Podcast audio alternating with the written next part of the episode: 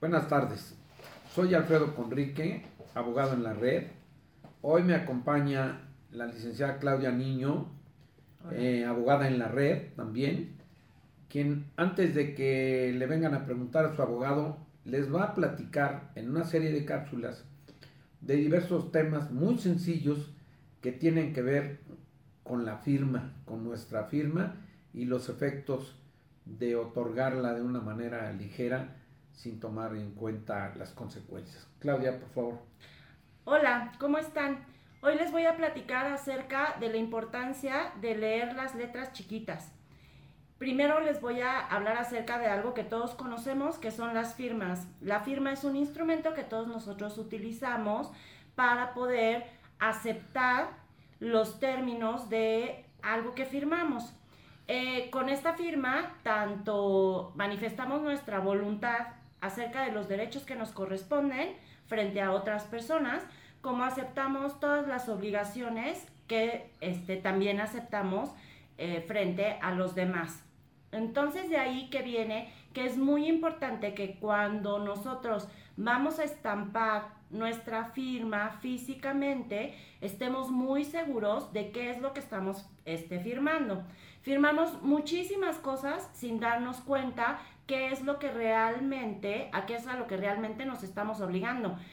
Incluso ni siquiera nos fijamos a lo que realmente tenemos derecho y pasamos esto por alto.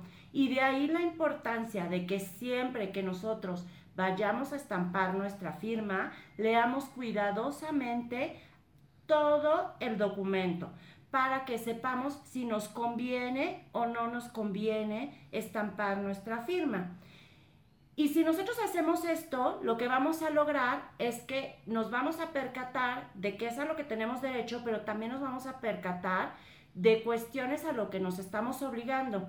Y entonces es ahí en donde si hay cosas que no te suenan y que eh, tú crees que no están este, acorde con lo que tú quieres, consultes a un abogado para prevenir. ¿Por qué? Porque es mejor que en el momento en el que vas a firmar el contrato o vas a firmar un documento, consultes a tu abogado para que puedas saber a qué te estás, eh, a este, a qué te estás enfrentando y te sale muchísimo más barato esto que el abogado te explique para que tú sepas si quieres o no quieres entrarle, a que después, ya que está el problema y que ya el abogado ya no pueda cambiar esos términos, este, tengas que pagarle para que, para que te saque de un, de un apuro o de un problema derivado de que no leíste el contrato o a lo mejor sí lo leíste, pero no sabías de qué se trataba lo que, este, lo que estaba ahí establecido.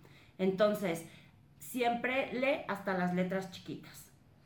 Esperamos que sea de utilidad y no olvides, pregúntale a tu abogado.